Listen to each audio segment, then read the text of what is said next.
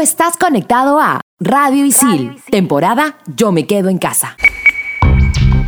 Bienvenidos a Expansión Geek, temporada Yo me quedo en casa por Radio Isil. Yo soy Gustavo, más conocido como Tungling, y hoy tenemos una reseña muy especial de Iron Man VR. Yo soy Manuel, conocido en el mundo del gaming como Frijolito, y en este episodio hablaremos sobre el gran Gary Oldman. Yo soy Jules, ya conocida como Pinky Kill, y hoy aclararemos algunas cosas sobre la red 5G. Manda partida. Level 1. Hadouken! Monster kill! Level 2. Oculus Repairer. Fatality. Level 3. His name is John C. Level 4. This is Sparta! Level 5. Dracaris. Game over. Radio Isil presenta Expansión Geek.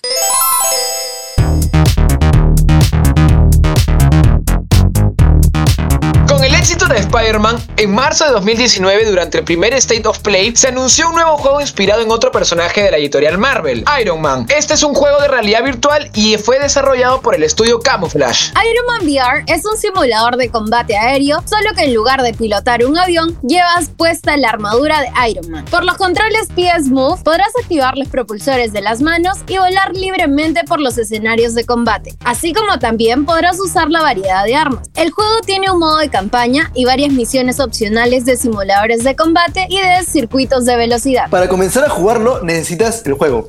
Importante. Una consola PlayStation 4 puede ser la FAT, Slim o Pro. Y un sistema de realidad virtual PlayStation VR. Adicionalmente necesitas dos controles de movimiento PlayStation Move, que vienen incluidos en algunos paquetes de PlayStation VR, pero también se venden por separado. Y sí, esos mismos que salieron para la PlayStation 3 también puedes usarlos aquí. Ahora hablemos un poquito de la historia del juego. Tony Stark ha dejado de fabricar armas y ahora crea tecnología para combatir el mal como Iron Man. Años después, Tony sufre un ataque a manos de la misteriosa Fantasma. En su afán por derribar el imperio de Tony, Fantasma ataca las sedes corporativas de Stark en todo el mundo, lo que lleva a nuestro héroe a riesgos cada vez mayores y un enfrentamiento final. El combate en Iron Man VR es bastante simple y repetitivo. Los enemigos no son del todo variados, pero son un reto cuando aparecen en grupo. Los enemigos más ágiles y pequeños mueren de un solo impacto, pero otros requieren un buen ataque para derribarlo. Los primeros niveles sirven como tutorial, ya que para la mitad de la campaña, el juego espera que tengas claro cómo combatir y volar a la vez. El juego te permite girar 360 grados, pero en la práctica eso resulta incómodo debido al cable que cuelga del visor VR y se puede enredar alrededor de tu cuerpo y puede provocar problemas, desde arruinarte la experiencia hasta una caída. Debido a eso, los desarrolladores agregaron la opción de giro rápido con la que puedes mantenerte en tu lugar,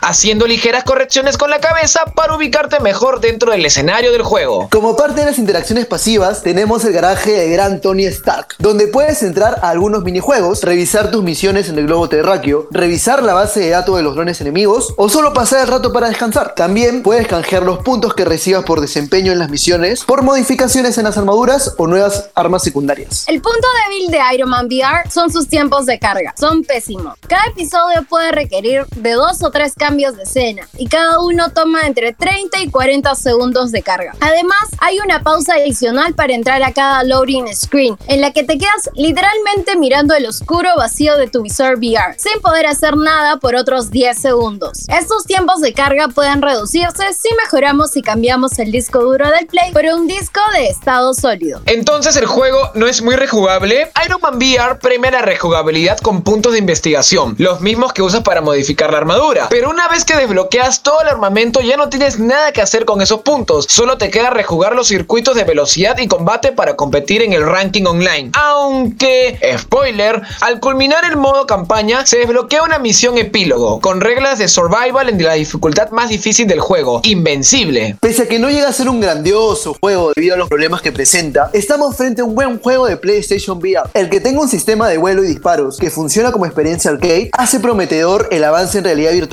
para futuras entregas. Expansión Geek.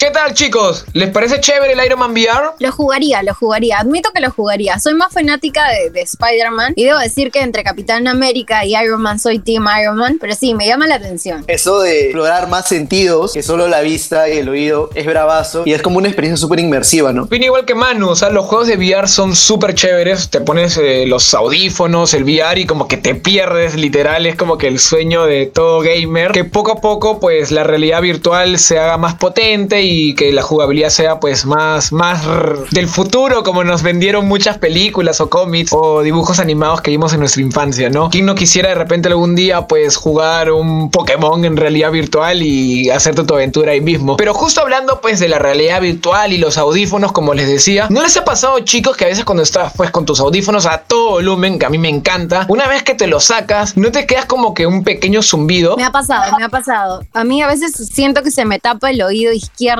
y de ahí estoy como mega dolorida. A mí también me ha pasado muchísimas veces que yo termino de escuchar música o termino de jugar y tengo como un ligero pitidito bien raro que empieza a molestar. En realidad yo lo investigué y esa enfermedad se llama tinnitus y es a causa de que estamos escuchando las canciones o, lo- o estamos jugando con, con música a mucho volumen. Correcto, Manu, gracias por aclararme, porque yo creía que ya era un problema mío, que dije, no, ya no puedo usar audífonos eh, con, lo- con el volumen al tope, porque si no voy a perder mi oreja. Y también aparte que si uso los headphones, que si bien a veces no se mete tanto al tímpano como los audífonos de chupón, se podría decir, eh, los headphones a veces me parecen súper incómodos después de usarlos buen, buen rato, porque me los saco y me deja la, oreja aplastada y pareciera que tengo que hacerle ejercicios a mis pobres orejitas. Y justo con lo que comenta Manu, el otro día estaba leyendo y dicen que hay personas que por subirle el volumen demasiado, que pasen, no sé, pues los 80 decibeles, llegan a tener daños progresivos entre los 15 y 25 años. O sea que estamos por ahí medio vulnerables. Correcto, Jules. Y bueno, le decimos a los chicos que si sienten alguna molestia, como yo a veces por tener tanto volumen, eh, recomendamos que soliciten una prueba auditiva en un centro médico si sienten dolor, zumbidos o crees que tu sensibilidad a ciertos sonidos se ha reducido. Creo, chicos, que también nosotros tenemos que ir urgente. ¿ah? Bueno, por lo menos hablo por mí. Bueno, chicos, nos vamos a un descansito y regresamos en el próximo bloque aquí en Expansión Geek temporada. Yo me quedo en casa por Radio Isil.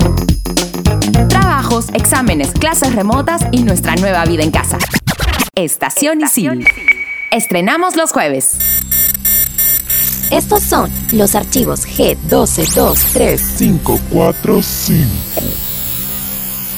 545. Todos conocemos la emblemática figura del conde Drácula y a lo largo de los años ha sido representado de distintas formas. Pero alguna vez te preguntaste ¿de dónde salió? Pues te cuento que todo empezó en 1897, cuando el escritor irlandés Bram Stoker sacó su novela titulada Drácula, la cual fue inspirada en el príncipe de Valaquia, Vlad III, conocido también como Vlad el Empalador. La historia habla sobre temas de sexualidad, la inmigración, el rol de la mujer y está escrita de manera epistolar.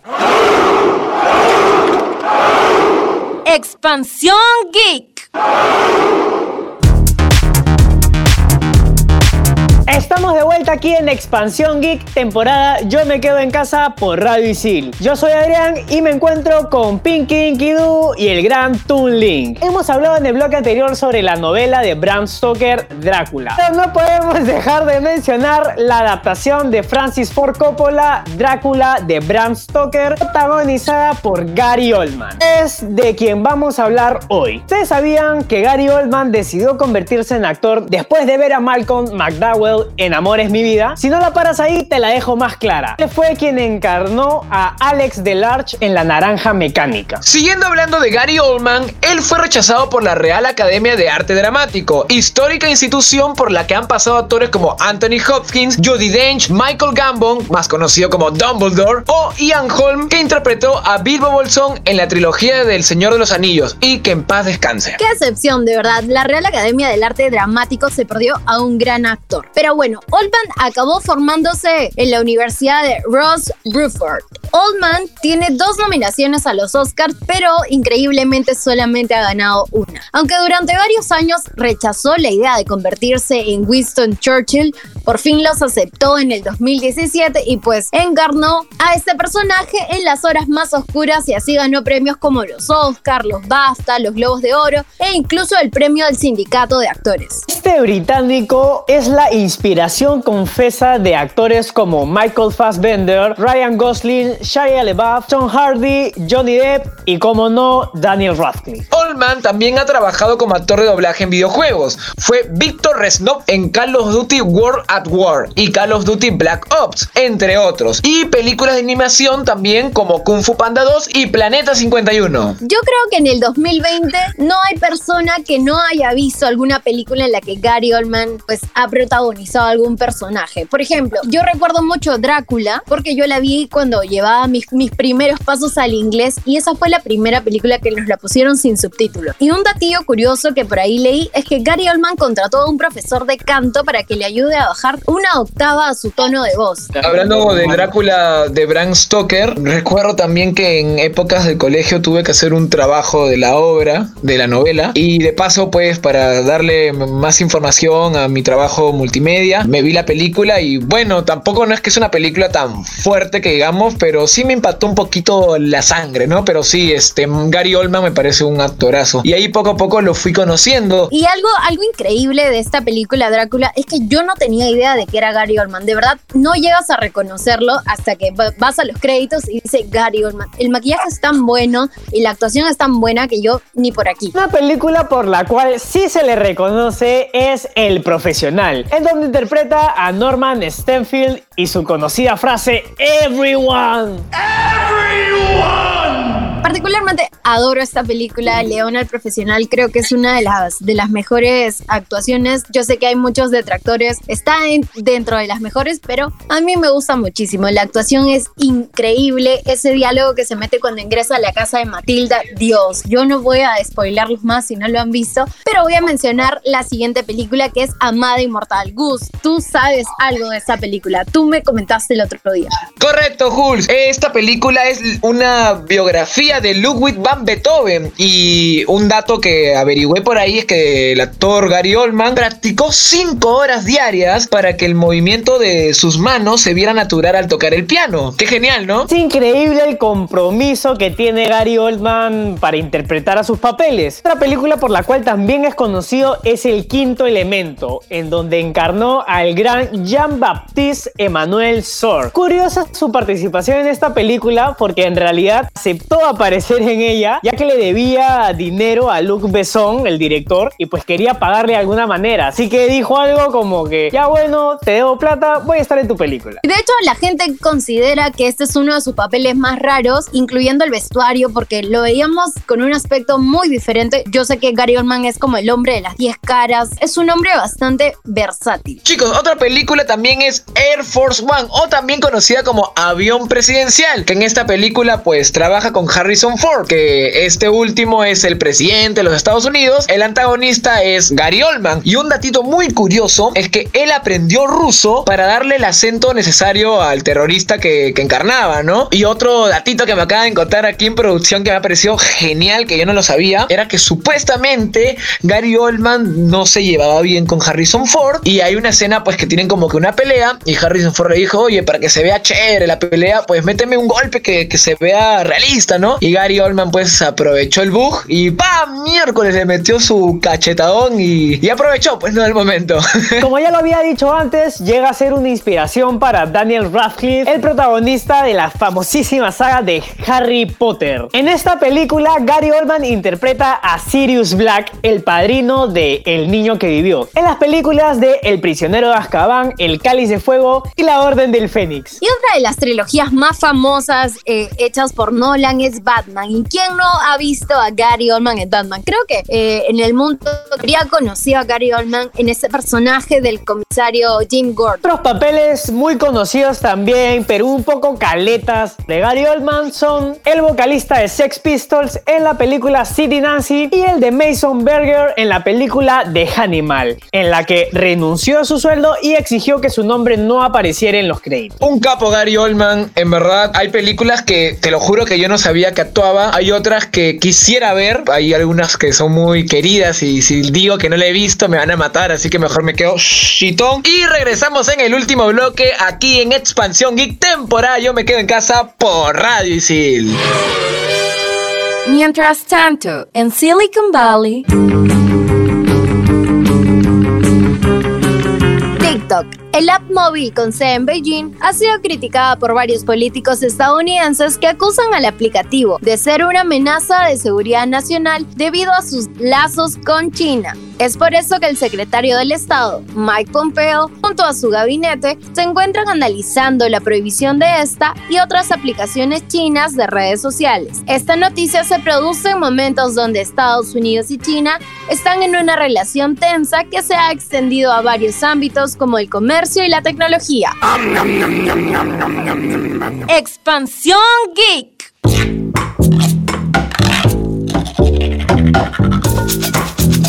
5G ha despertado muchos miedos y precisamente por eso es tan importante aclarar en qué consiste exactamente esta tecnología. En este último año se ha dicho mucho sobre ella, que es malo para la salud, que nos espían con él, que va a afectar a la naturaleza, etc. Muchas personas todavía no tienen claro estos detalles y por eso aquí en Expansión Geek vamos a aclarar algunas de estas dudas. Pero primero, ¿qué es 5G? El 5G es la quinta generación de las tecnologías y estándares de la comunicación inalámbrica. Es la forma de cómo los dispositivos móviles como tu smartphone se conectan a Internet. Por lo tanto, no tienes que pensar en este término como algo nuevo, ya que no deja de ser un desarrollo o evolución del actual 4G LTE. ¿Es peligroso para la salud? El 5G no es peligroso, al menos no más que las ondas que estamos usando hoy en día. Recordemos que la OMS explicó que no suponía ningún riesgo. Todo este hype en ese sentido es natural. Como ya ha ocurrido tantas otras veces, se trata de una reacción de miedo ante los avances tecnológicos.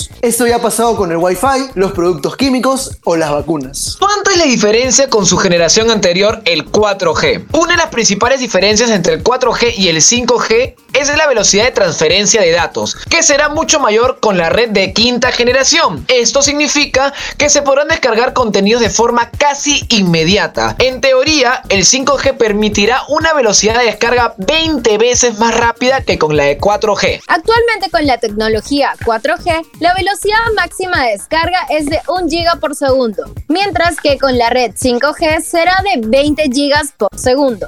Para que te hagas una idea, podremos descargar una película completa en HD en pocos segundos. Otra diferencia relevante entre estos dos tipos de redes es la mejora de la latencia. La tecnología 5G promete ser entre 1 y 2 milisegundos, mientras que con el 4G es de 35 y 52 milisegundos. Esto quiere decir que las interacciones con Internet o la nube serán casi instantáneas. Esto hará que si pulsas en una foto que tienes en la nube, tardaría lo mismo en abrirse en el móvil que si la tuvieras ya dentro de la memoria de tu smartphone. Una experiencia instantánea de interacción que podría revolucionar también las aplicaciones móviles. Otro aspecto que se plantea y que es muy interesante para los usuarios es que el consumo energético de la red 5G será menor, consiguiendo alargar la vida de las baterías. Pero ahora, ¿qué ventajas trae el 5G al gaming? Partiendo del concepto de que el 5G es 20 veces más rápido que el 4G, solo hay que imaginar tener un smartphone que esté permanentemente conectado a velocidades que permitan muchas cosas, como videos en 8K, descarga de juegos en minutos o realizar en vivo sin ningún tipo de lag. En varios portales de informática y gaming se presume que jugar en streaming se va a convertir en algo tan habitual como ver series en Netflix o escuchar música en Spotify en un futuro muy cercano. Sin lugar a duda, esto es un beneficio para los consumidores, los cuales encontrarán más opciones al decidir obtener un dispositivo móvil que pueda utilizar la red 5G y todos sus beneficios. Así que no crean en las teorías conspirativas de Internet y siempre busquen información de fuentes confiables. Expansión Geek.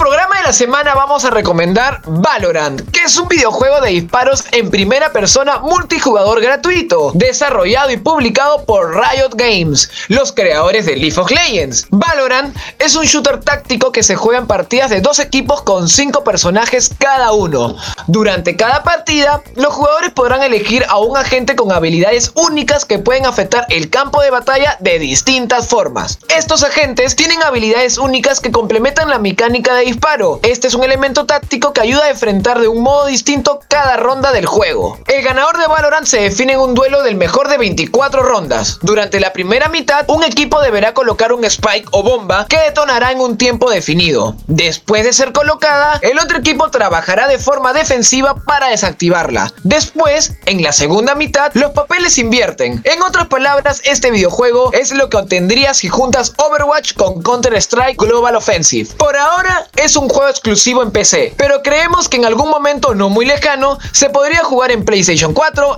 Xbox o Nintendo Switch y por qué no en las nuevas consolas que ya están por salir como la PlayStation 5 y el Xbox Series X. Y llegamos al final del programa y no se olviden que si tienen un PlayStation VR, aprovechen y jueguen el Iron Man VR que está bien genial. Yo soy Son Breaker y ya te hemos dateado un actor para maratonear. No tienes excusa. No te preocupes por el 5G, acéptalo, quiérelo, no te van a lavar el cerebro. Un saludo de aquí de tu servidor Frijolito, un frijol salvaje. Yo soy Hulk, ya me conocen como Pinky Inkidu y ya sabes, si eres fanático de los shooters, puedes probar Valorant. Listo chicos, y yo soy Gustavo, más conocido como Tungling, y esto fue Expansión Geek temporada Yo me quedo en casa por Radio Isil.